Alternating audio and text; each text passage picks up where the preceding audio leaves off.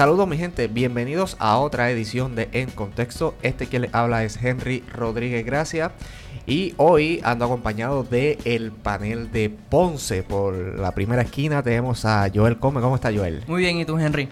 Eh, todo bien, gracias a Dios. Y por la otra esquina tenemos a Albert Torres Mercado. Bienvenido Albert. ¿Cómo está este, Henry, Joel, John? Es un placer como siempre estar aquí con ustedes.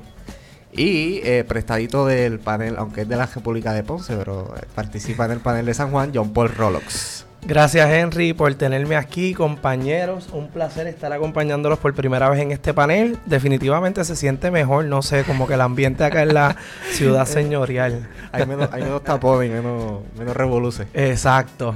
Bueno, eh, me, me, excuso, me excuso por mi voz porque tengo la voz un poquito acatarrada. No sé por qué razón en estos días me, me empezó a dar catarro.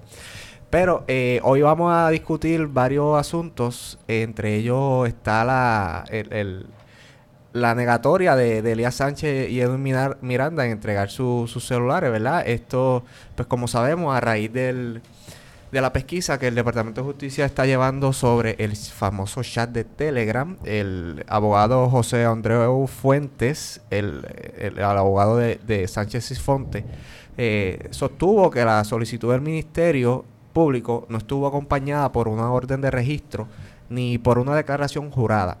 A juicio del abogado, la ausencia de una declaración jurada viola las constituciones de Puerto Rico y las de Estados Unidos que requieren documentos juramentados para establecer causa probable. Eh, lo único que tuvo ante ese tribunal fue una moción presentada por el Ministerio Público con su solicitud de expedición de orden para citación y producción del dispositivo móvil, dijo el abogado. Eh, también plantea que se cumplen los requisitos para que su cliente invoque el derecho a no incriminarse. Entre esos requisitos figuran que la información sea solicitada por el gobierno, o sea, un, un, una acción del Estado, eh, que sea incriminatoria, lo que significa que la información puede ser utilizada en su contra en un proceso criminal y que constituya un testimonio.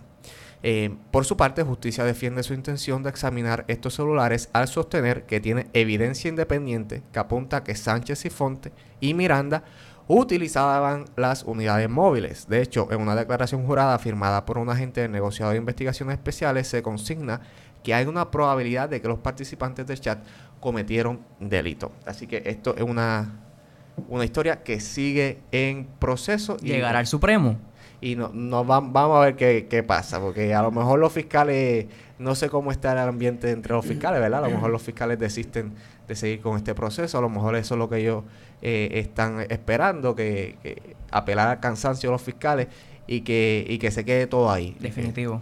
A mí lo que me parece es que, o sea, esto es uno, va a ser uno de los casos, yo creo que más importantes, ¿verdad? En, también en nuestra historia moderna, porque, o sea, aparte del verano del 19 y todo lo que venga del verano del 19 va a tener su suma relevancia histórica. Yo creo que el Departamento de Justicia debe ser sumamente cuidadoso y que no se le escape ni un solo detalle a la hora de, en efecto, pues dar una orden, diligenciar una orden, algún papel que se les quede pedir o que pueda haber la menor eh, la menor razón para decir no me están haciendo valer mis derechos. Yo creo no, que y de eso se están aparando los eso. abogados porque ellos están en lo correcto en decir que el, la, tanto la constitución de Estados Unidos como de Puerto Rico requieren que para emitir una orden de, de arresto o de registro, pues cumpla con unos requisitos, o sea, que se haga bajo juramento, que, que haya causa probable para ello, uh -huh. y, y, y, esa causa probable surge a raíz de, un, de una declaración jurada, por ejemplo, eh, y que se detalle eh, el, el, el, objeto que se va a allanar. O, a, o arrestar. Y es bien interesante porque la abogada de Miranda argumenta que entregar el celular sería un reconocimiento de que él es dueño de la unidad, de que tuvo acceso a ella y que estuvo bajo su control y que estaba en el chat. O sea, que sí. es bien interesante que las razones por las que ella no lo quiere entregar. Sí. Eh, vamos a ver qué pasa. Por otra parte, el Tesoro le pide a la isla plan que pone en riesgo los ingresos al fisco eh, como parte de un acuerdo con el gobierno de Puerto Rico y la foránea, el Servicio de Rentas Internas ha acreditado el 100% del arbitrio del famoso 4% que pagan las matrices de las corporaciones de control foráneo por las ventas de sus subsidiarias. El arbitrio le deja al gobierno de Puerto Rico cerca de 1.800 millones. Este es el famoso impuesto a las foráneas, que bajo la administración de Luis Fortuño se, se promulgó. El, el, secretario de Hacienda, Francisco Paredes, eh, dijo, el éxito en la ejecución del plan fiscal depende en gran parte de la ejecución de los planes de reconstrucción, maximización de los fondos de Medicaid y estabilidad en cuanto a recaudo de ingresos al Fondo General, del cual una parte sustancial proviene del arbitrio establecido por la Ley 154. Y creo que tengo que concurrir con el señor secretario de Hacienda porque si una quinta parte de nuestro presupuesto proviene de este impuesto y el gobierno federal está diciendo que tenemos que buscar otros mecanismos, pues obviamente el plan fiscal que certificó la Junta o que va a certificar la Junta eh, va, a tener su, su escollo, su, obstáculo y puede que sea eh, incompatible con el plan fiscal. O sea, lo, Pero míralo de punto de vista de, del gobierno federal de Donald Trump. Acuérdate que con este 4% estas empresas lo deducen el 100%, o sea, no tienen que mandar ese dinero al gobierno federal. Si quitan eso, sería el 80% que deducen, es decir, que tienen que pagar un 20% al gobierno federal. Entonces ellos tendrían que, esas empresas se verían, tendrían que pensar, ¿vale la pena estar en Puerto Rico? Exacto. es un riesgo también. Claro, y es una de, las políticas que, Donald Trump está impulsando, o sea, que, las empresas su capital se mantenga en el territorio continental de los Estados Unidos. Sí, porque no nos consideran doméstico para este efecto. Exacto. Entonces, eh, pues yo creo que por esa línea, aunque siempre el impuesto a la foránea eh, se concibió como una, de manera temporal, porque era un, acuerdo informal que acá se promulgó por ley, pero fue un acuerdo eh, que se hizo con el IRS, que tampoco se promulgó una ley federal para, para esos efectos. Así que por eso es que nuestra posición es tan débil en este asunto, porque en cualquier momento, como lo estamos viviendo, pues el secretario del Tesoro le, va a decir a la gobernadora o al gobernador, eh, este acuerdo hay que echarlo atrás, no vamos a deducir nada de, lo, de, ese, de ese impuesto del 4% que ustedes le cobran a la foránea, así que lo lamento. ¿Y qué van a hacer la foránea? Tendría que considerar su posición, a ver si les conviene o no. A mí la posición que me gustaría escuchar en efecto sería la de la Junta de Control Fiscal respecto a este asunto. porque... son proyecciones que se hacen y, la Junta tiene, tiene eh, constancia de eso. Claro, y si ellos están diciendo que el gobierno de Puerto Rico se tiene que sacrificar, e incluso si hay que sacrificar pensiones, se tiene que hacer y hacer los ajustes que sean, porque definitivamente necesitamos mayores ingresos, no creo que sea congruente que asuman una posición a que eliminemos ese impuesto a la foránea. ¿Verdad? Si, si es que nos dejan 1.800 millones. No, y que la ley, va, la 154 puede perdurar hasta los siglos de los siglos, lo que va a mermar y a, y a, y a estar sin efecto del acuerdo. Y según José Alameda, que es economista, él dice que si quitan este, por este 4%, no, lo más probable es que suba el IBU o tengamos que aumentar el, impuesto a la propiedad inmueble. Exacto. Porque ¿dónde vamos a sacar ese dinero? Exactamente, tendría que buscar mecanismos alternos de, de tributarios. Bueno, por otra parte, una buena noticia es que FEMA devuelve los poderes, entre comillas, no una buena noticia. Esto es siempre que coger las cosas con pinzas.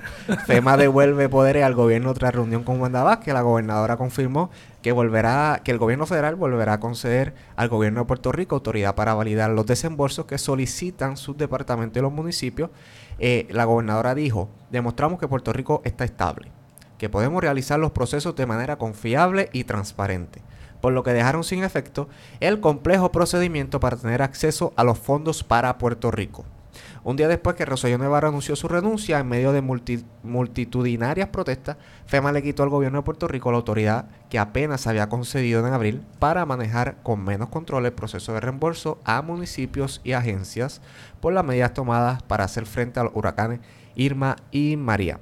Pero la gobernadora todavía se enfrenta a retos como la decisión del Departamento de Vivienda Federal de imponer un monitor federal financiero para supervisar todo el proceso de desembolso del programa de desarrollo comunitario para atender desastres naturales por su sigla, esa sigla bien larga que es CDBGDR, todo eso, que representa unos 20 eh, mil millones y del cual solo se han desembolsado unos 1.500 millones. También está pendiente la contratación de un agente fiduciario, una especie de síndico, para supervisar el uso de unos 600 millones en fondos federales del Departamento de Educación. Un control que a la gobernadora interesa que pase a manos de la Junta de Supervisión Fiscal. Yo creo Así que, eso es una noticia bien, ¿verdad? Bien, bien importante y es algo que, que, como tú dices, que cogerlo con pinza, pero eh, dentro de todo es positivo. Yo creo que la gobernadora, eh, desde que pasó toda esta controversia de quién juramentaba o no cuando este, entró Pierluisi y después tuvo que, tuvo que salir, ¿verdad? Por, por, por orden del tribunal y demás, yo creo que ella ha hecho un buen trabajo en, en el sentido de eh, recuperar lo que es, eh, ¿verdad? La, la, la credibilidad. la credibilidad de Puerto Rico. Y eso, y eso es lo que está de fondo en esta, para mí, en esta decisión de FEMA. Exactamente. O sea, que el gobierno federal está viendo por lo menos con buenos ojos que aquí hay un gobierno estable y que la gobernadora viene a trabajar. Esa es la palabra estable. Yo lo he visto, lo, lo digo porque lo escu- escuché de Pedro Pierluisi también mencionar eso, que el gobierno de Wanda Vázquez es un gobierno estable. Así que, y lo he visto, los números, vi una encuesta por ahí que Wanda Vázquez estaba segunda. Sí, sí, sí, sí. Fue una, Sor- un sondeo sorpresa. que, que- de Wanda renuncia, todo empezó a cambiar, este, porque al principio todo el mundo era Wanda renuncia, Wanda renuncia, que Sí. no querían a Wanda y demás, y las cosas han cambiado, pero en parte es por las posiciones que ha tomado y, y el trabajo que ha hecho, ¿no? En, el tiempo. Y una de esas decisiones fue pedirle la renuncia al secretario de Corrección, Eric Rolón. Eh, Eric Rolón re- renuncia en medio de polémicas por muertes de confinados y posibles despidos en el sistema correccional. Anuncia el nuevo día. Eh, la gobernadora en un comunicado de prensa dijo, cuando comencé la gobernación expresé claramente que todos los jefes de agencia están bajo evaluación constante y bajo análisis con relación a su ejecutoria, ¿verdad? Así que la salida de Rolón se da en momentos que unos seis, eh, se- 67 profesionales se quedarán sin empleo a finales de este mes, luego de que la empresa que administra el programa de salud correccional eh, cancelara sus contratos ante el recorte de, recorte de 14 millones en la partida asignada para la salud mental de esta población. Un recorte que fue impuesto por la Junta de Control Fiscal y que según el Nuevo Día, eh, y tuvo acceso a esa información, Rolón no informó a la Junta eh, sobre este problema. O sea, sobre parece que Rolón no informó sobre la cancelación de este contrato. Eh, y pues da la casualidad que días después la gobernadora le pide la renuncia a Eric Rolón, quien también fue subsecretario de la gobernación. Comentario sobre esto. Yo quiero, o sea, tú tienes que estar bien embarrado para que, te- para que a ti te despidan un sábado a las 8 de la noche. O sea, pero todas las tú sabes que por lo regular se despiden los, los viernes. Día laborable. El Sí. día laborable, pero un viernes para que entonces te coja el fin de semana y como que no, haya, no haga mucha mella la, la noticia. Eso es una realidad. pero un sábado a las 8 de la noche. Sí, sí, no, definitivamente. Ahora, esta es la segunda y tercera renuncia eh, respectivamente. Bueno, eh, la, la tercera votada que da la, la gobernadora. La La primera fue la de la eh, directora de, Del eh, negociado. del negociado, negociado de ciencia forense. forense. sí. de ciencia forense. Y yo entiendo que esto es lo bueno de tú no deberle nada a nadie, ¿verdad? En esa Sí. posición, porque definitivamente lo que no te sirve, pues tú lo sacas. Eh, a la única persona que la gobernadora Wanda Vázquez, si algo le podía deber, era al ex gobernador Ricardo Rosselló, porque fue quien la nombró como secretaria de justicia, Y era su jefe. y ya no está él. Así que. Y, él- ella y, y ella, y ella fue muy enfática desde el principio que por, por cuestionamientos de la misma gente y de la misma prensa en que, qué va a pasar con secretarios, qué va a pasar con las ejecutorias o las no ejecutorias de estos secretarios. eh, y ella pues parece que está evaluando esto todos los días. Eh, si- había escuchado a la, a la secretaria de la gobernación, Zoela Boy, decir que pronto venían cambios grandes. Ujú. Pero no, tampoco veo muchos cambios eh, estructurales. en ¿Serán gabinete. cerca del primero de diciembre? Eh, puede, Pu- ser. puede ser. Pero también recordemos que estamos, o sea, estamos en los últimos 15 meses de un cuatrenio. ¿Ok? Y para mí los últimos 15 meses, y lo he repetido varias veces, es el, son los 15 meses light del photoshooting y de tu buscar tu eh, tu, eh, Tu fama, reelección. ajá. Tu Exacto. reelección. O sea, lo difícil ya se hizo. Realmente, yo no sé si la gobernadora Wanda Vázquez eh, en estos momentos tenga que hacer esos cambios estructurales eh, gigantescos porque al fin y al cabo no va a tener tiempo para implementar, ejecutar y después El evaluar problema, esas el medidas. problema que yo veo es que ella no está liderando, sino está reaccionando a todo lo que le, le llega a Fortaleza. Y si ella Eso es una pues, realidad. y si ella quisiera eh, dejar un legado, digamos, pues definitivamente tiene que hacer un cambio estructural en el gabinete eh, de, de- de gobierno. Y en ese sentido, eh, tú muy bien dices que no va a tener un tiempo suficiente. Pero digamos que, 15 meses sean suficientes para dejar algo de legado y, buen recuerdo. Ahí un buen recuerdo. estoy en una parte de acuerdo contigo y en una parte de desacuerdo porque eh, en efecto pienso que sí está reaccionando y no está liderando, pero por otra parte entiendo que no hay legado más grande que pueda dejar Wanda Vázquez en estos 15 meses que en efecto la estabilidad, que es lo único Creo que, que sí. tiene que hacer. Creo que sí. Bueno, pues por su parte también otro tema que habíamos discutido hace dos podcasts atrás es la, de, la definición de servicios esenciales. Cuando platicamos sobre lo- lo- los municipios y la ley 29, discutimos este, este tema, ¿verdad? Sobre por qué no se habían definido servicios esenciales. Y el eh, congresista demócrata Raúl Grijalva está esta semana en la isla y eh, prometió hacer unos cambios en la ley promesa. Así que la definición de los servicios esenciales eh, podría llegar desde el gobierno federal por vía de enmienda a la ley. Eh, promesa, como dije, estos cambios se discutirían el próximo 22 de octubre durante una vista del Comité de Recursos Naturales de la Cámara de Representantes del Congreso de los Estados Unidos. Grijalva dijo, eh, a mí se me hace que la educación es un servicio esencial, que los servicios y seguros médicos y el pago de pensiones son servicios esenciales, sentenció.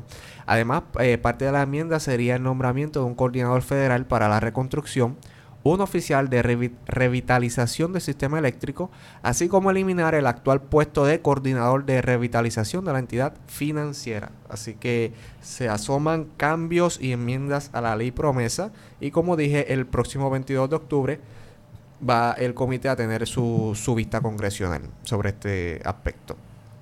Eh, y por último, como eh, en, en este resumen semanal, eh, Pedro Pierluisi sigue ilusionado con llegar a la fortaleza. Eh, dijo en Twitter, hoy más que nunca estoy comprometido con Puerto Rico y estoy considerando seriamente aspirar a la gobernación. En las próximas semanas estaré compartiendo con el pueblo antes de tomar mi decisión. Cuento contigo, escribió Pierluisi.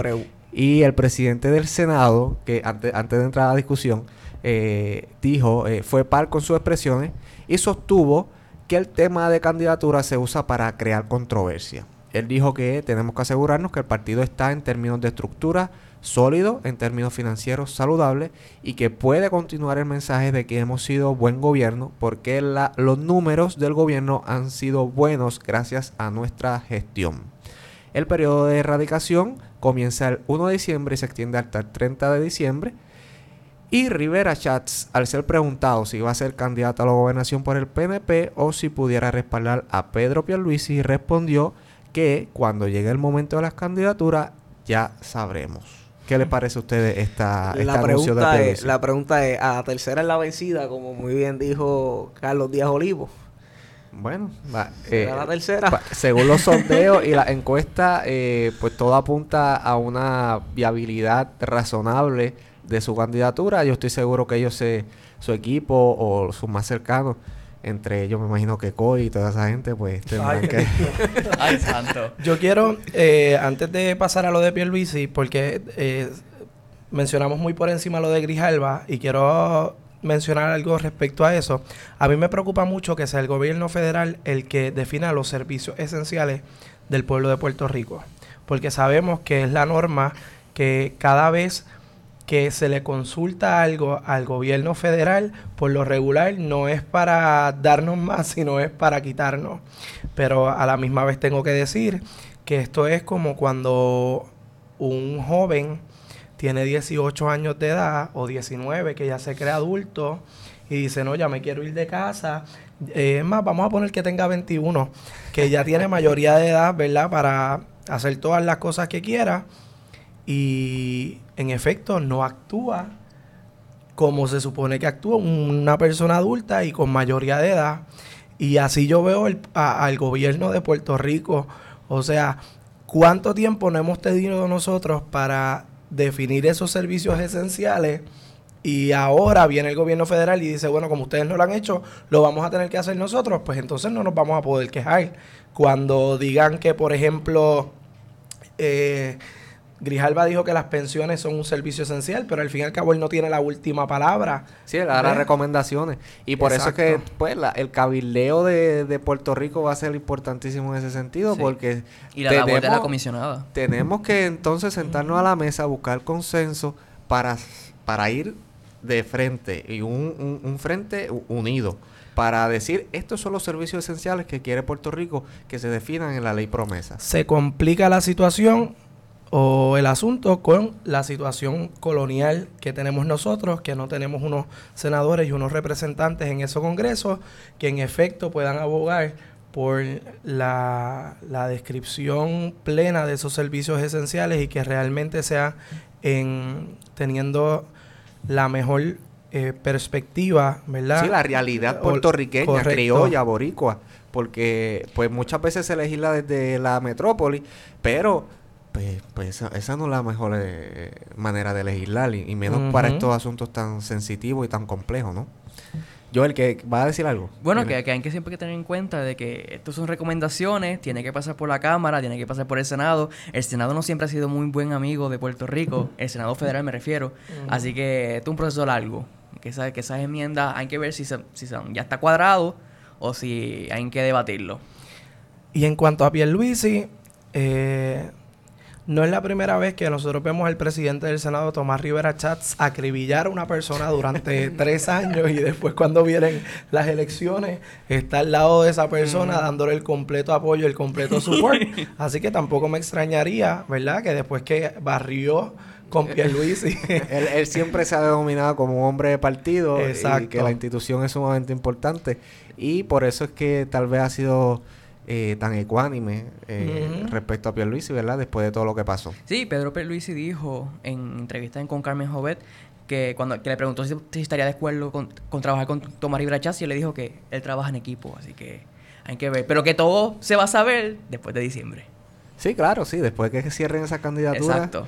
eh, sabremos si el PNP tendrá primaria. Ya sabemos que el Partido Popular las tendrá. O bueno, no lo sabemos porque puede, puede aparecer eh, o pueden desterrar a, a David Berniel para traerlo y, y enfrentar al PNP. Así que eh, esto, esto, esto es un panorama Sí, eh, los populares todavía no están tan, seguros. tan claro como el agua turbia. Es bueno que tú uses ese, ese término de desterrar, porque ese es el problema cuando tú no entierras el cuerpo profundamente. Si tú lo entierras y le dejas la nariz por fuera, ¿me entiendes? Como que... eh, Estoy aquí, estoy aquí. En algún momento va a decir estoy aquí o alguien va a pasar y lo va a ver y lo va a poder desterrar y sabemos que mm, definitivamente David Bernier no, no fue un, o sea, no fue un margen gigantesco o no fue una pela, como diríamos en el campo, ¿verdad?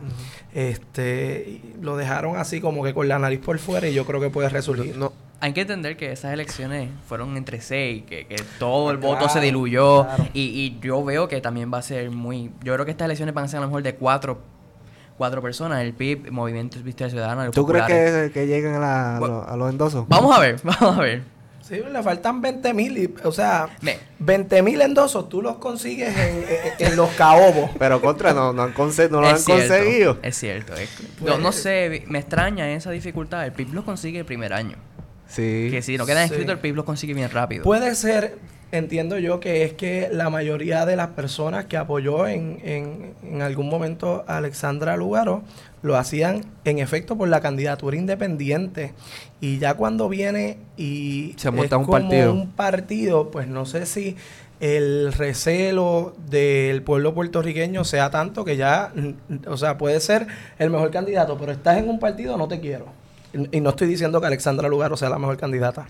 No, Ok. claro. Yo, tomando en consideración las elecciones del 2016 por encimita rapidito, eh, vemos como en efecto dijo John que pues, la figura de David Bernier, a pesar de que tenía eh, en sus espaldas la figura de Alejandro García Padilla, que nadie quería que fuera gobernador, o muy pocos querían que fuera gobernador, pues aún así no, no, ¿verdad? Hizo un buen papel y sus números están ahí.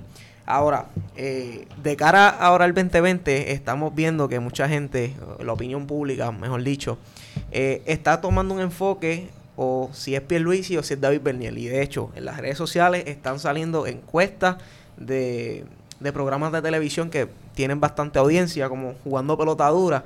Y en esa última encuesta, básicamente la diferencia, el margen que hay es de unos 300 votos entre David y Pierluisi. Eh, y, y han votado 35 mil personas. O sea que, que estamos viendo que sin duda alguna, eh, cuando comparamos estos dos candidatos, eh, tanto David como Pierluisi, por los respectivos partidos, eh, tienen mucho más influencia en números que otros candidatos, como por ejemplo Tomás Rivera Chat, Jennifer González. Y, y ojo, que, que yo creo, a diferencia de Rivera Chat y, y, to- y, y Jennifer, ni Pierluisi ni David Berniel tienen un equipo formal de trabajo. O sea, que, que, no podríamos decir que hay, no sé, que hay alguien detrás de todo esto. O sea, que hay alguien los, con los troles, con las computadoras, eh, votando ahí a todo lo que da. Digamos que no tienen estructura. Eh, y digamos que esto es una cosa orgánica de, de- del pueblo, votando por uno o, o- o por otro. Sí. Por la, ¿verdad? Porque Pierluisi recién se lo votaron de Fortaleza, ¿no? Él se fue para Estados Unidos, Pero- regresó. Pero y- te va consiguiendo apoyo en esos cinco días que, que a lo mejor lo está aprovechando ahora para poder organizarse. No y sé. también tenía su, su estructura. O sea, la gente que votó por Pierluisi en las primarias eh, son cónsonos y siguen votando por él y, y lo están apoyando hoy en día. Para adelantarnos un poquito quizás, si fuese el enfrentamiento en efecto de Pierluisi y David Bernier, yo entiendo que estas van a ser las elecciones de el sector conservador del país. Ellos son los que van a definir quién va a ser el gobernador de Puerto Rico. Y a mi entender, ese sector de la población en estos momentos apoyaría a David Bernier. Muy bien. Está, ya, ya, Esa es la predicción. Esa es la predicción.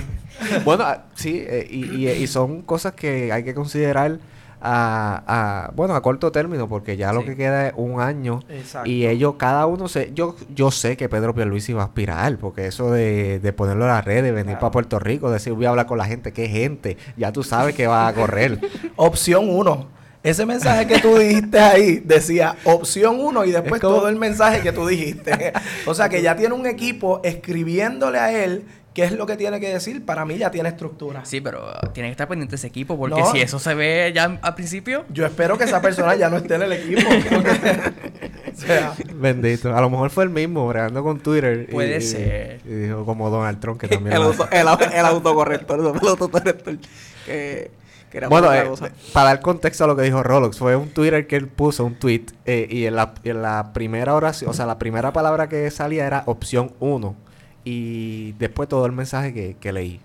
O sea, que, que Sí. pa- es como si alguien le hubiese dado copy-paste de algún email, de algún mensaje de texto, con varias opciones, y él escogió la, la preferida de él, la opción 1, y la puso, y su mensaje fue ese, que iba a hablar con la gente y que contaba con, contaba con ellos. Otro que tiene que hacer Pedro Pierluisi, o sea, cuando tú buscas la foto de WhatsApp que tiene Pedro Pierluisi, compañeros y com- iba a decir compañeras, Pero no, que no. hoy la femina no está. No, no, no tenemos alondrado. estás bien conectado, John.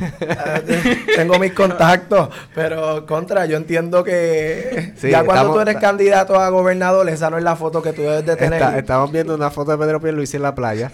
Esto se parece en Punta traje de ba- Borinquen. En traje de baño. Ajá. tiene no, tiene espejuelo, ahora no tiene gafas, no tiene gafas. No, no tiene gafas. No, está con un traje de baño normal y una camisa negra en una playa eh, bien tropical. Tropi, tropi. Está en el puerto. está- Está rememora- re- rememorando su juventud. Su eso, juventud. eso no es nada malo. Bueno, pues vamos a lo que vinimos, que fue a- al caso. eh, y esto lo habíamos tocado anteriormente. Pueden hacer referencia o pueden ir a los episodios 5 y 6, respectivamente, de nuestro, de nuestro podcast. Eh, uno que se titula Puerto Rico no tiene gobierno, que es el episodio 5, y el episodio 6, Golpe de Estado en Puerto Rico, que discutimos eh, lo- los precedentes de este caso, Ay, que recuerdo. Primera season. que fue el caso de Aurelius Investment.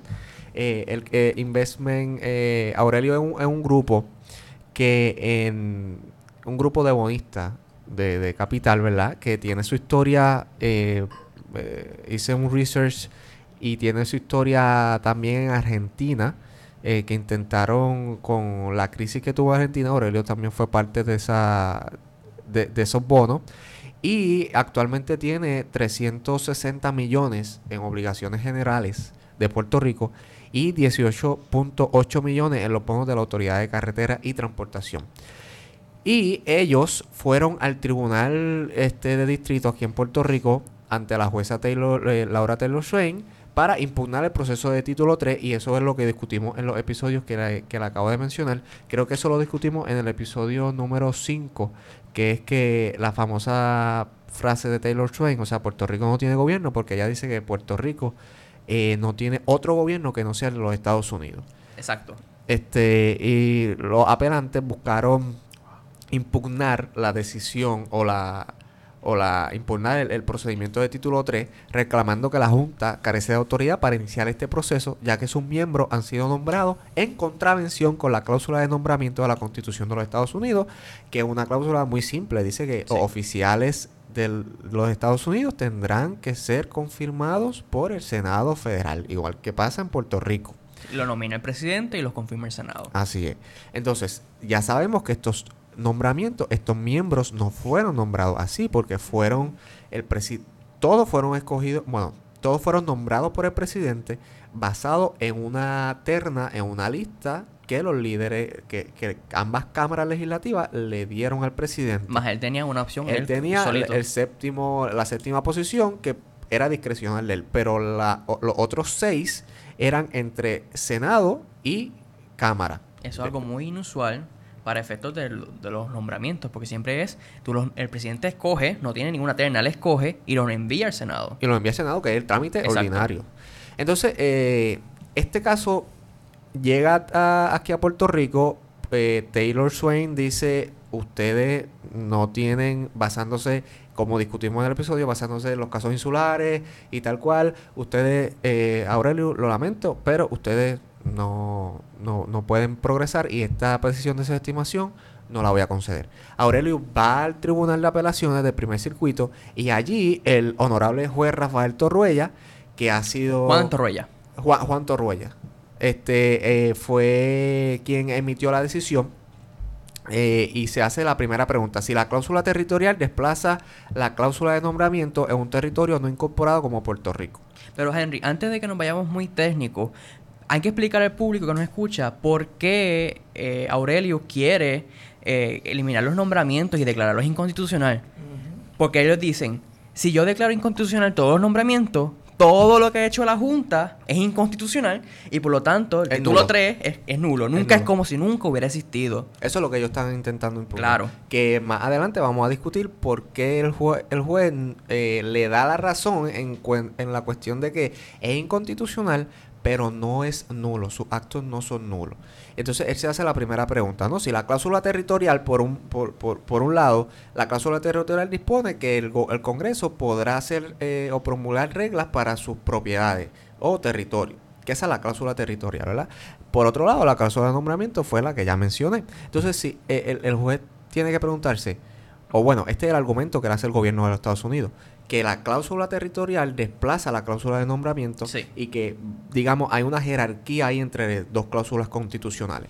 Esa es la, primera pregunta que se hace el juez. Si la respuesta es que no, o sea, que la cláusula territorial no desplaza la cláusula de nombramiento, entonces hay que preguntarse si los miembros de la Junta son oficiales de los Estados Unidos, sujetos a la cláusula de nombramiento. Porque entonces habría que definir si esos miembros cumplen con la definición de oficiales de los Estados Unidos. Y los oficiales de los Estados Unidos tienen que ser nombrados por el presidente y, confirmados por el Senado. Si la respuesta es que sí, entonces habría que ver si estos miembros son oficiales inferiores o, oficiales superiores. O sea, esto cada vez se... Los superiores son los que se... Exacto. Porque los inferiores son aquellos que responden a los nombrados por el presidente.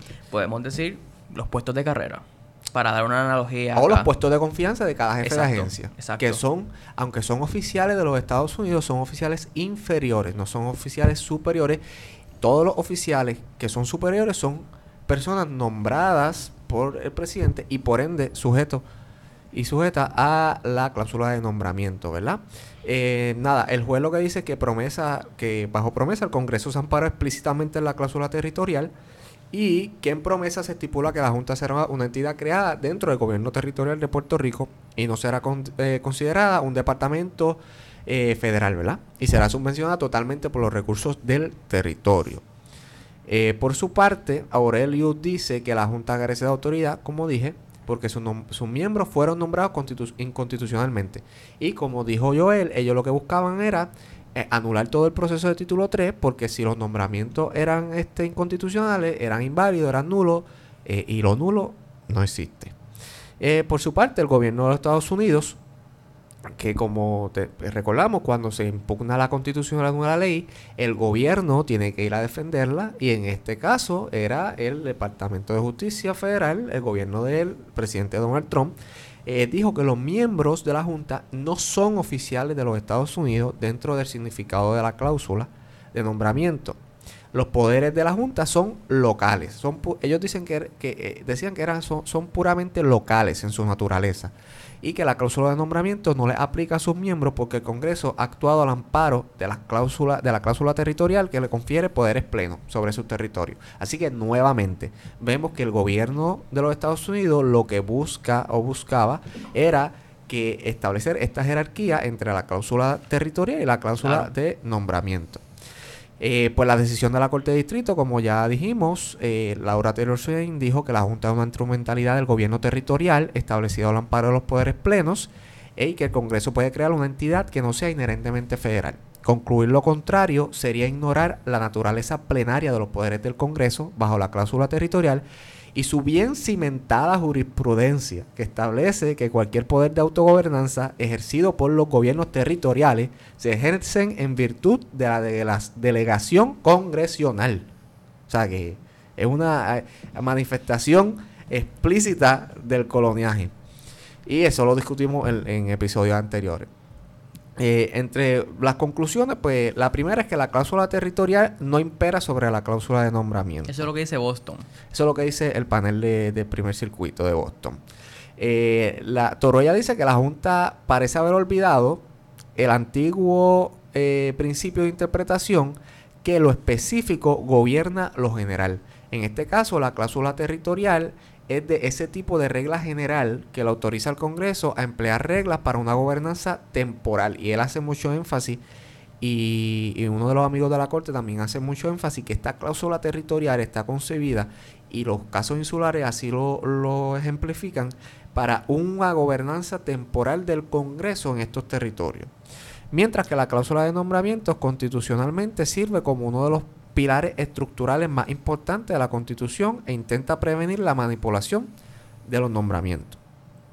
Por otra parte, Toruella o el panel de Boston también dice que los miembros de la Junta son oficiales de, de los Estados Unidos porque ocupan una posición continua, ejercen una autoridad significativa y esa autoridad es ejercida al amparo de la ley de los Estados Unidos, o sea, de una ley federal. Definitivo. Y esos son los tres requisitos para considerar a alguien como oficial de los Estados Unidos. Y eh, por otro lado, pues como, como ya vaticinaba, los oficiales o los miembros de la Junta son oficiales inferiores. Así que por eso deben estar sujetos al, eh, a la cláusula de, nombramiento de, la Constitución de los Estados Unidos. Entonces, los argumentos, eh, repasando, los, los argumentos del gobierno de Estados Unidos es que los precedentes históricos sugieren que la cláusula de nombramiento no era aplicable a Puerto Rico.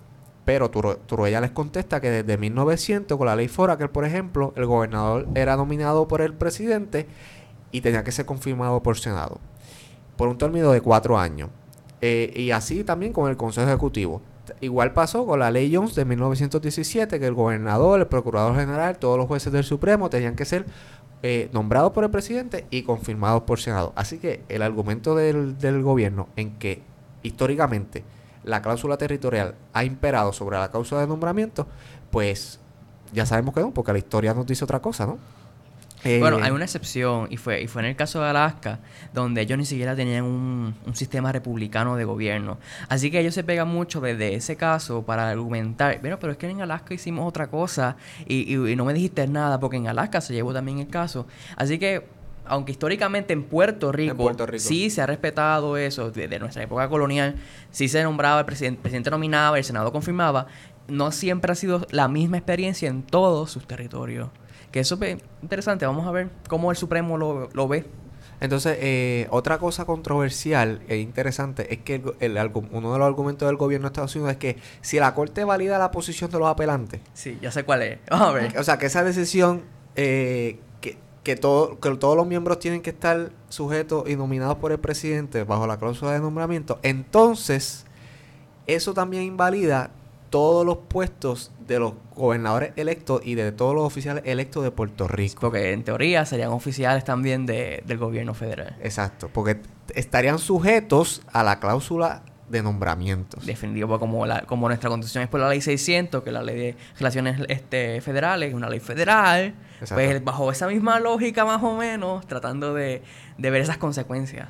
O sea, lo que el gobierno de Donald Trump está, él- él está diciendo a la Corte es que si invalida los nombramientos de la Junta, también tiene que invalidar todo el esquema democrático y constitucional que por desde el 1952 Sí. Desde el 48 tenemos exacto, gobernador. perdón, desde el 1948 estamos sosteniendo. Sí, y del 52 con la constitución y todo. Sería un revolú.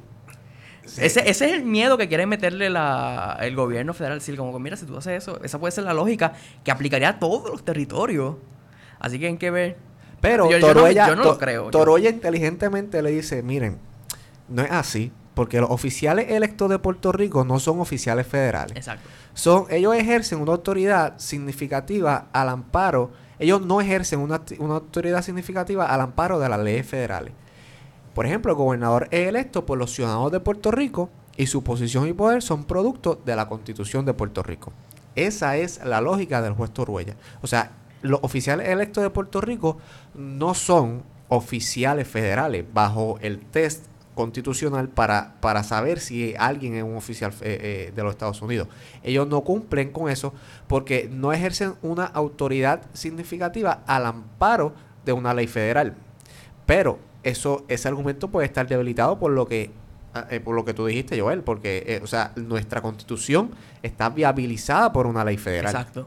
Así que si eh, todo está supeditado a un poder congresional. Y después de lo resuelto por el Tribunal Supremo, que en Sánchez Valle podría extrapolarse ese razonamiento y aplicarlo acá. Que vamos a ver.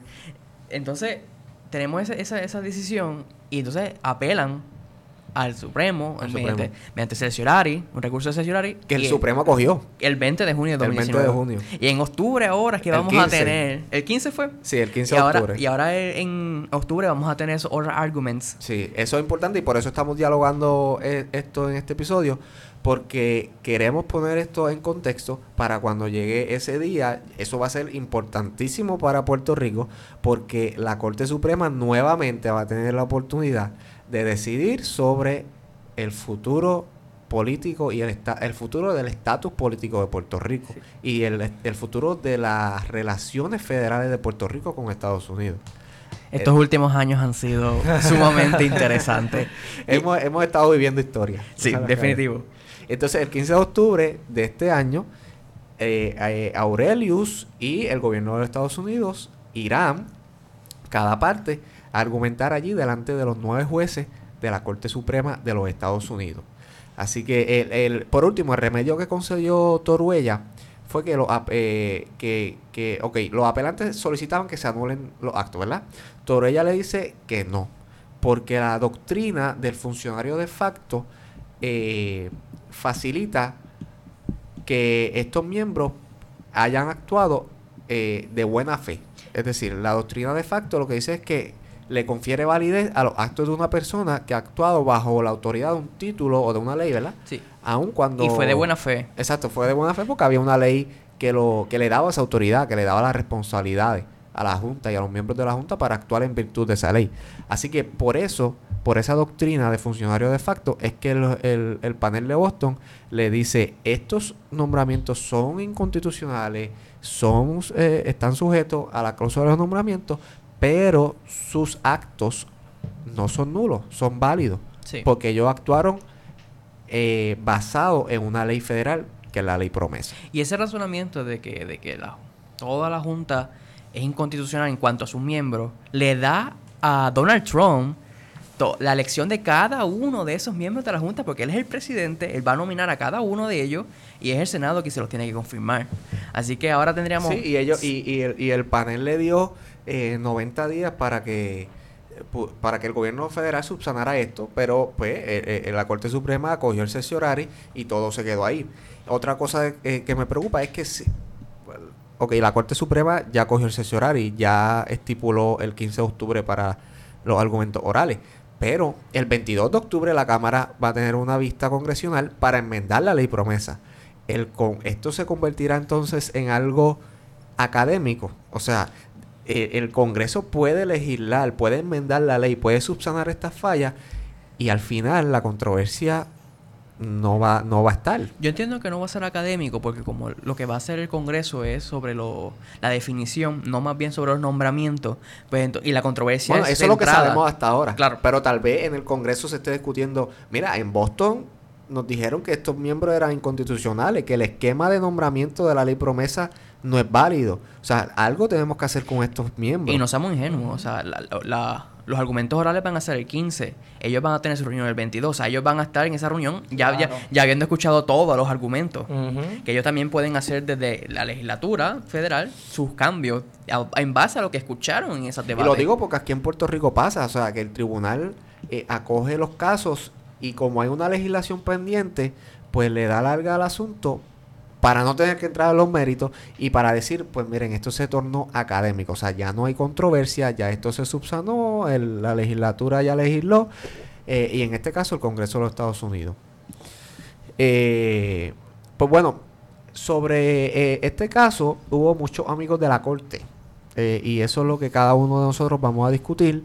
Eh, vamos a empezar contigo, Joel, que tiene el, amigo de la corte, el gran amigo Aníbal Acevedo Vila, que compareció como amigo de la corte ante este caso. ¿Qué, nos tienes que decir? Sí, pues él fue mi profesor y él me dio la clase de separación de poderes y pues, su, su argumento está relacionado con la separación de poderes. Él expresa que él realiza este amicus curiae porque, como tú bien dijiste, Henry, el gobierno federal está diciendo, ah, es que si aceptamos este razonamiento, entonces el gobernador también tendría que ser este, seleccionado de la manera por, la causa de nombramiento. Pues él básicamente divide su, su, trabajo en dos. Él dice que la cláusula de propiedad no triunfa sobre la cláusula de nombramiento argumenta que si bien la cláusula territorial le otorga al Congreso una, amplia discreción para hacer todas las reglas y regulaciones necesarias con respecto a la administración de los territorios, tales reglas y regulaciones, como es el caso en cualquier otra legislación, están inevitablemente restringidas por las disposiciones y limitaciones impuestas por la ley suprema, es decir, la Constitución, y por la doctrina fundamental de la separación de poderes. Él dice que la separación de poderes es una doctrina tan fundamental, es un derecho fundamental de todos los ciudadanos americanos, que aplica incluso hasta los territorios. Entonces pone como ejemplo que, o sea, él menciona que la Constitución de Puerto Rico fue promulgada bajo la Ley de Relaciones Federales en el 50. Entonces, según los términos de esa ley, la Constitución de Puerto Rico proporciona una forma republicana de gobierno. Este es un ejemplo que incluso se ejerce a su autoridad al establecer reglas y reglamentos. O sea, que incluso el Congreso, cuando legisla tenía en consideración que había que dar una forma republicana de gobierno a los puertorriqueños. Y él cita a Gustavo Gelpi, que es el juez de Distrito Federal aquí en Puerto Rico, y dice en la cita, que yo la traduje, que la forma de, que Gustavo dijo, la forma republicana de gobierno que el Congreso apoyó en el gobierno de la isla en el 52, ha sido el hecho burlado a través de promesa. Como sabemos, promesa entonces tiene unos poderes... un supragobierno. Exactamente violando el esquema de separación de poderes. Y eso se ve definitivo en el presupuesto. En el presupuesto, sí, porque básicamente el artículo 3 de la Constitución, que eh, perdón, el artículo eh, sí, 3 de la Constitución de Puerto Rico, que sobre eh, el poder legislativo, pues queda menoscabado sobre, sobre todo en procesos de, de presupuesto. Entonces, en esta parte de su trabajo, él invita a, la Corte Suprema a revocar los casos insulares, pero dice, si esto es muy atrevido, o sea, si, muy, hay que ser muy valiente para hacer esto, este, pues esta, bajo el esquema de separación de, los casos insulares, también el, razonamiento de Torruella prevalece y debe ser afirmado. Entonces, la segunda parte dice que la cláusula de nombramiento no aplica a la gobernanza territorial electa, es decir, que el gobernador debe ser elegido como siempre ha sido. En esencia, el argumento de la Junta, según Aníbal Acedo Vilá, es que para otorgar un gobierno limitado, propio y local a un territorio, el pueblo de Puerto Rico y los territorios deben aceptar que el Congreso tiene poderes irrestrictos para violar casi todas las disposiciones de la Constitución Federal. Y esto es lo que a mí me, me, encantó su razonamiento. Dice, eso sería como decir que para poner fin a la segregación hay que reconocer que el Congreso y los estados conservan el poder de devolver la esclavitud. Dicha literación no tiene fundamentos en derecho constitucional.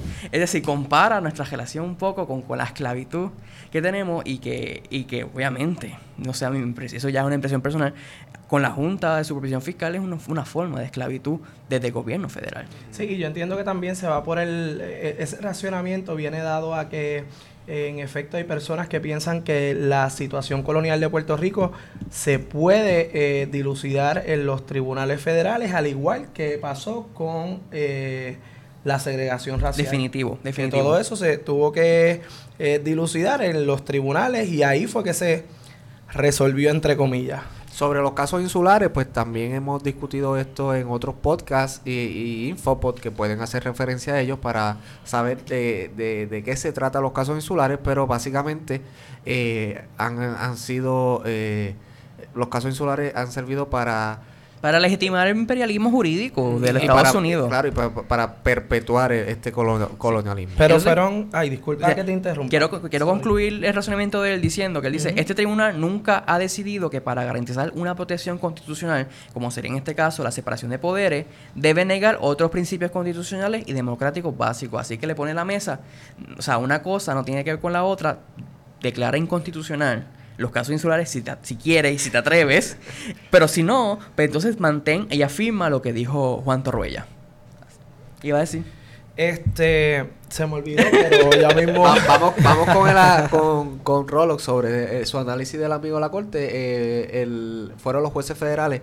Correcto. Eh, en tu caso, ¿no? Sí, básicamente yo sí quiero dar una breve descripción de lo que son los casos insulares porque me va a dar, me va a servir como pie forzado Perfecto. para discutir esto y básicamente los casos insulares fueron unas decisiones del Tribunal Supremo Federal eh, ¿verdad? de los Estados Unidos de 1901 hasta 1922 otros dicen que es hasta 1909 sí. pero en el caso uh, a mí también me gusta llevarlo hasta el 22 porque es donde se da lo de la ciudadanía per se exacto eh, Do, eh, respecto a estas decisiones tenían que ver con el territorio de Puerto Rico, Alaska, Guam y Hawái que recientemente se habían incorporado, no incorporado, déjame no usar esa palabra. Exacto, pero habían, eh, se, habían sido obtenidos por eh, Estados Unidos y entonces pues se le presentan una serie de interrogantes a todos los ciudadanos, ¿verdad? Y al poder jurídico de los Estados Unidos, que es que era decir cuatro preguntas principales que tenía que resolver el Tribunal Supremo. En primer lugar, ¿dónde encajaban en la Constitución estos nuevos territorios? ¿Qué, qué vamos a hacer con ¿Qué vamos isla? a hacer con ellos? Exacto. Esos extranjeros allá, hispanos. Ajá. Y también con los chinos, porque decían que, lo, que eran chinos, los, los de, Guam. de Guam. En segundo lugar, ¿qué poder tenía el Congreso respecto a esos, ter, eh, esos nuevos territorios? En tercer lugar, ¿qué limitaciones tenía el Congreso ante la Constitución de los Estados Unidos?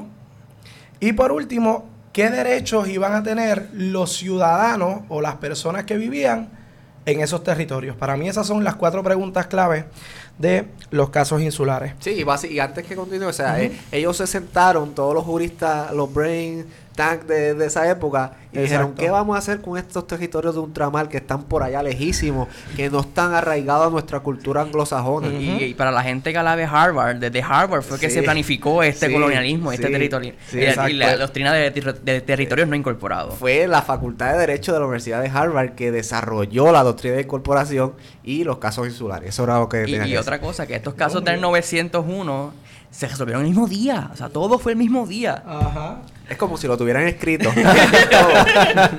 todo. todo. Ponlo del bonche. Dice mucha gente que esto pues eran claves porque formaban parte de la doctrina imperialista de los sí, Estados exacto, Unidos, ¿verdad? Exacto. Nada, entonces en cuanto a estos amigos de la corte, eh, está el juez BJ Cruz, que fue juez presidente de la Corte Suprema de Guam. Por eso es que da relevancia, ¿verdad? De a, qué territorios tenía que eh, aplicar estos casos insulares. También tenemos al juez eh, José Fusté, que fue presidente del Tribunal Supremo de Puerto Rico, del 2004 a 2011. Al juez eh, Henry Fuser, Fuser, creo que se pronuncia así el apellido. Este sirvió en la Corte de las Islas Vírgenes, la, la Corte Superior de Islas Vírgenes, y la jueza Soraya Diez Kofeld que em, también sirvió en la Corte de las Islas Vírgenes. Aquí yo voy a discutir, ¿verdad? Dan varios argumentos, pero voy a discutir lo que ellos dicen en cuanto a los casos insulares per se. Em, sobre todo este párrafo me pareció muy importante.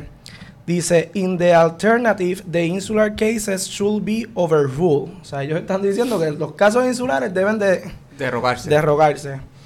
The insular cases have long been obsolete and unworkable. They defy objective and consistent application. The result is that the millions who inhabit the territories live in doubt as to which constitutional rights they actually possess. This state of limbo is legally and morally untenable. Ellos están diciendo aquí que los casos insulares lo que provocan es que los habitantes de los territorios incluso no sepan en efecto cuáles son los derechos que eh, tienen. tienen. Y que se les tienen que respetar. Correcto. Como ciudadanos. Exacto. Sí, eso es lo que... Eh, no sé si eh, ya concluiste lo...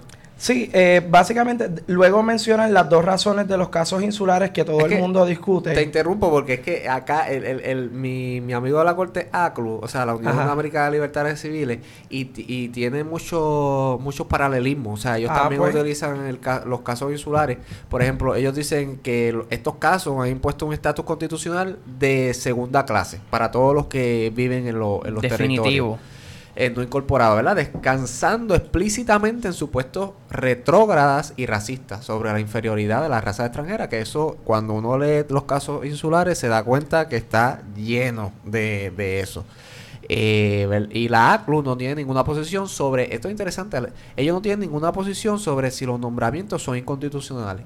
Ellos dicen, y su comparecencia se limita a simplemente decir, ¿sabe qué? Corte Suprema, honorables jueces, no utilicen los, los casos insulares para resolver su, su, decisión.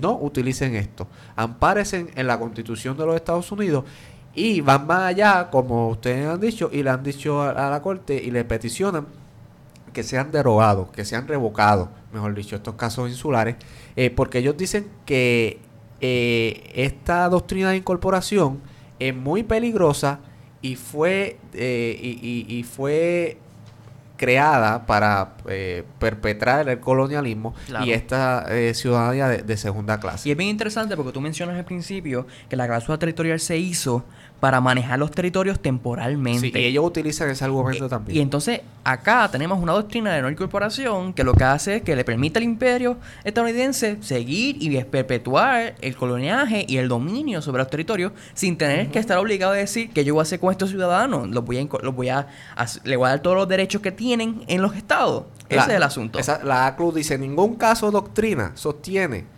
la teoría esta de que el Congreso en su discreción puede excluir ciertas cláusulas constitucionales sobre los territorios. O sea, ellos, la, en ningún caso dice que el poder, que, el Congreso tiene ese tipo de poder.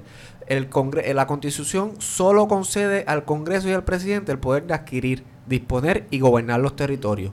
No el poder de decidir cuándo y dónde los términos de la Constitución aplican. Exacto. O sea, la, cláusula territorial, según ACLU y el análisis, se limita a eso, a adquirir, a disponer, a gobernar, no a decidir qué términos de la Constitución son aplicables a los territorios. Porque ellos dicen que el propósito de la doctrina nunca fue durar tanto. Las decisiones basadas en esta doctrina fueron concebidas como medidas transicionales. O sea, esta doctrina fue diseñada para proveer una estructura temporal y flexible por el cual el Congreso pudiese gobernar estos Es que, territorios. es que antes de los casos insulares todos los territorios eran incorporados. Eran incorporados. Tenían todos los derechos. Eso o sea, es esto fue un asunto para discriminar contra nosotros. Eso, eh, en efecto, esa parte que tú dices del discrimen, lo mencionan los jueces aquí y dice que esta doctrina eh, de los casos insulares está eh, supported, Ajá, eh, basada. está basada en dos asunciones, no sé si la palabra se puede decir así o estoy traduciendo. Ah, la- este, dos supuestos. Dos supuestos, Dos exacto. Que son. eh, que no tienen relevancia actualmente. Eh, y es que el primero era que las razas, ¿verdad? Ajá. Que Sí. habitaban estos territorios eh, eran muy diferentes Eran salvajes. a, a las que a la de la Ah, Estados Unidos sí, la de del cultura anglosajona. exacto Eh, pues ellos dicen que esta eh, asunción o este supuesto es inválido obviamente y Sí.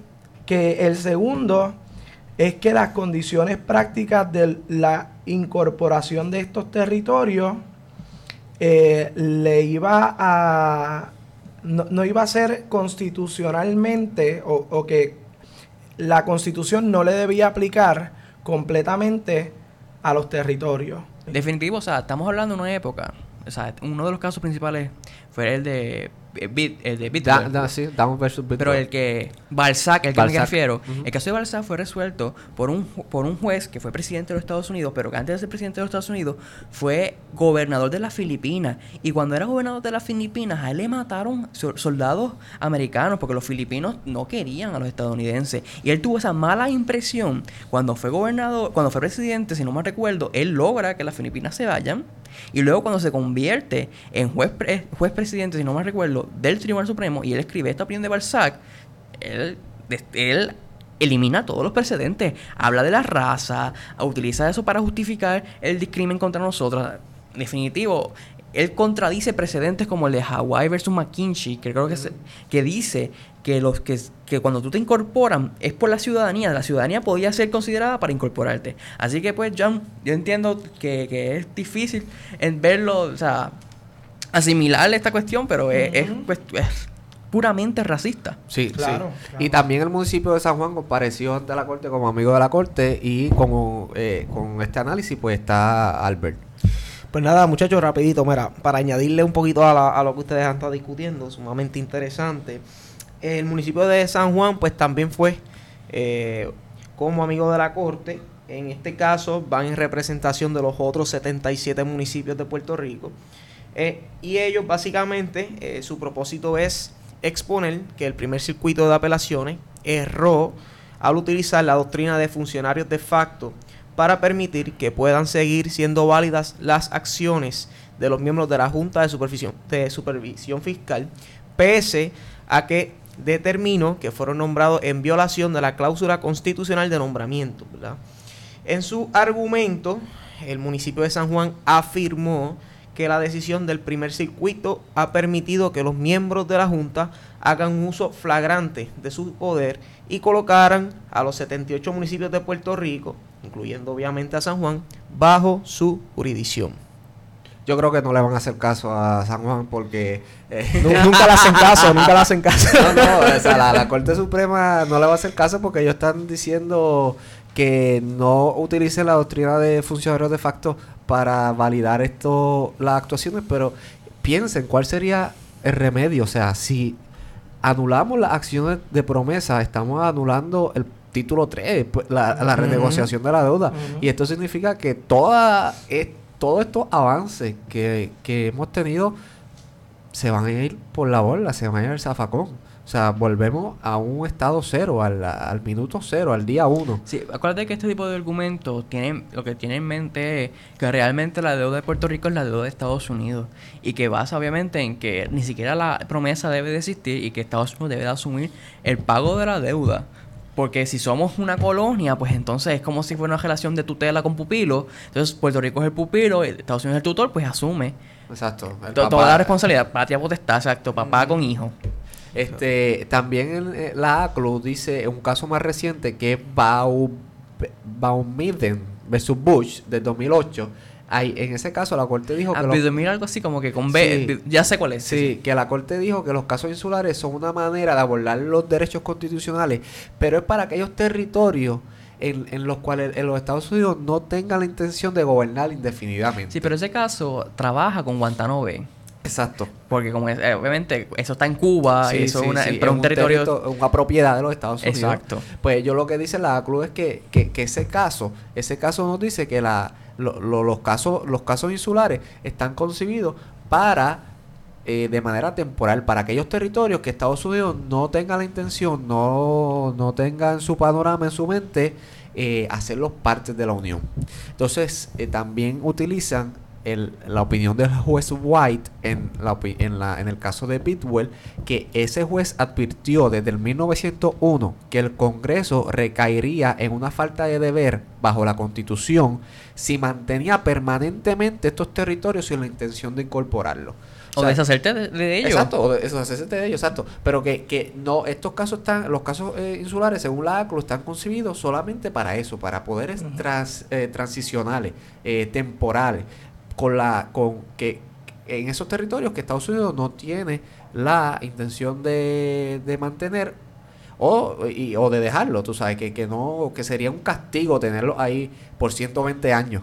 Como- Eso es lo que ha sido como- definitivamente. Como, Puerto Rico. Entonces también, por último, dice que los casos insulares no se distancian mucho del infame caso de Placey versus Ferguson, que Es fue la doctrina de Definitivo. iguales pero separados, aquella famosa, aquel famoso infame periodo en la, en la historia norteamericana donde los negros eran tratados diferentes, donde tenían escuelas diferentes, baños diferentes, automóviles diferentes, a lo de los blancos.